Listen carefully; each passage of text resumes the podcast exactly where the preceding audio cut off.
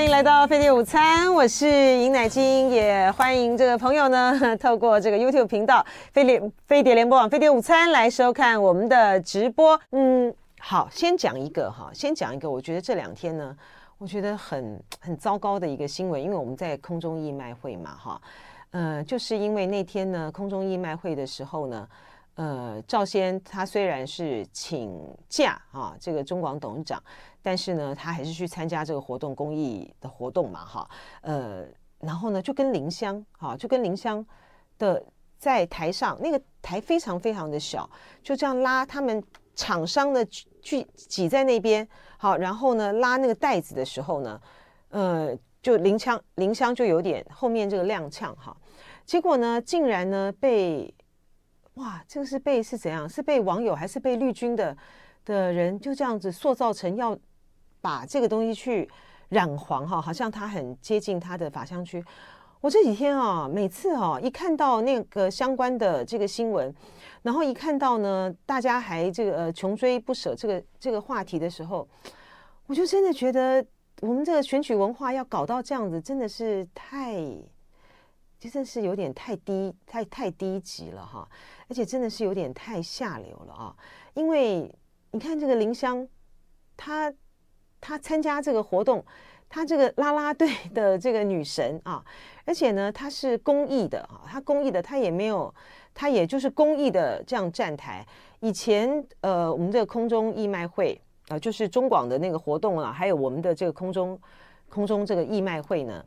呃，特别像中广的那个活动呢，他们都有找那个爱心大使来参加。过去有非常多人啊，像这个陶晶莹啊，然后还有呃，像小 S 啊等等，非常多的人去参加啊。然后那个台子呢，本来就非常的小哈，然后大家都要挤在那上面去的时候呢，然后就因为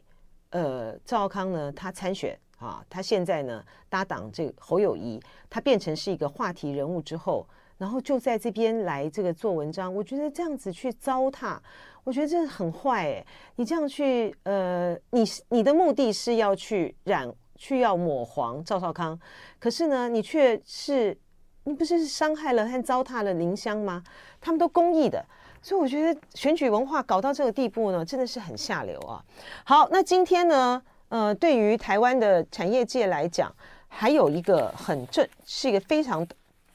震撼的一件事情啊，就是呢，我们的国科会呢公告有五个领域二十二项的清单，十四纳米以下的制程列这个国家核心技术，呃，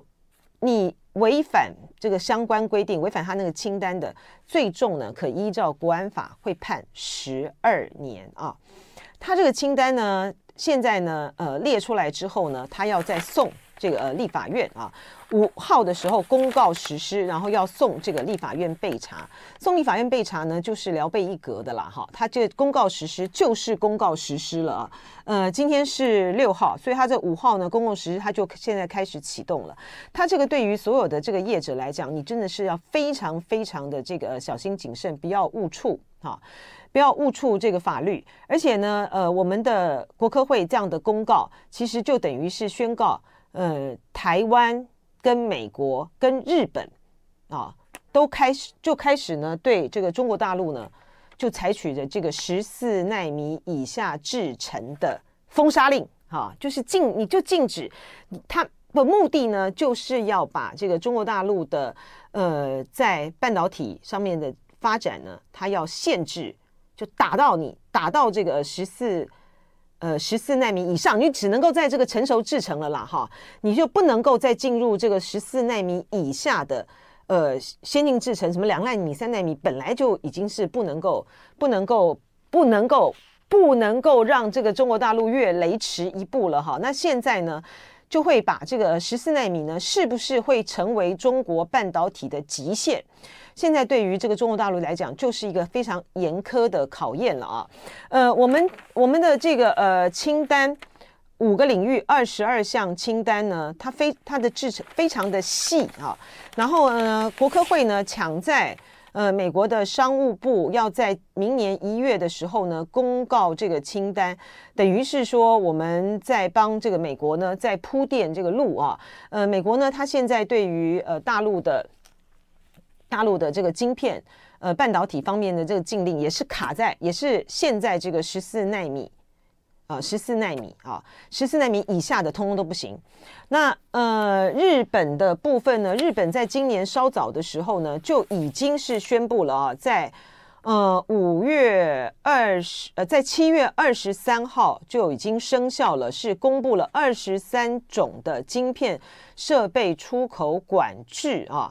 然后呢，呃。它的这个管制呢，出口管制呢，就是扩大涉及了成熟制成，它就是全几乎是这个全面的这个封杀令啊。然后它跟进啊，跟进之前的时候啊，美国、荷兰寄出的这个晶片管设备管制的出口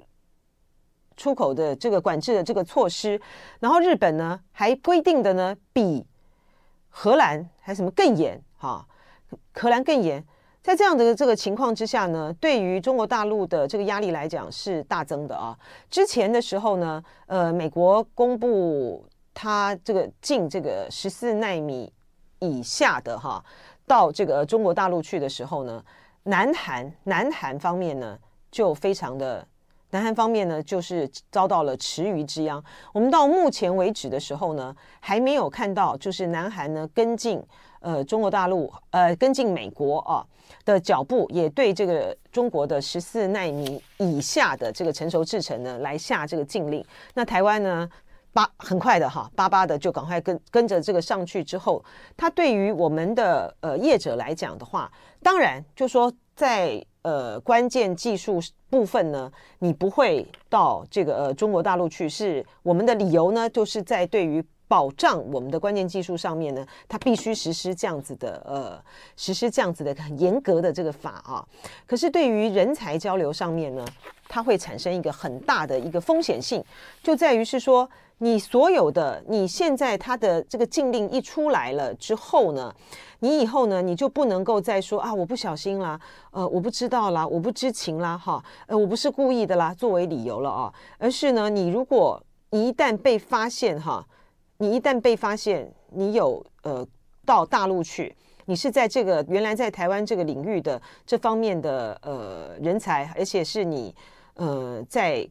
各在这个发展上面呢是有接受到这个政府补助的，他规定的很严哦啊，他说。你凡是呢参与呢十四纳米以下制程先进封装技术的两大领域，而且是政府补助达五成以上的话，参与的这个产业界学研人员都会造册列管。会送移民署，你未来呢到这个中国大陆呢要事先报备，要审查取得许可才可以进去，所以你就不能够再说哦，我不知道，我不小心啊哈。然后你什么被挖角过去的话呢，你到时候呢，你如果是牵涉到这里面的人的话，话你就准备你就准备受罚吧，而且是会被关的，会被关的啊。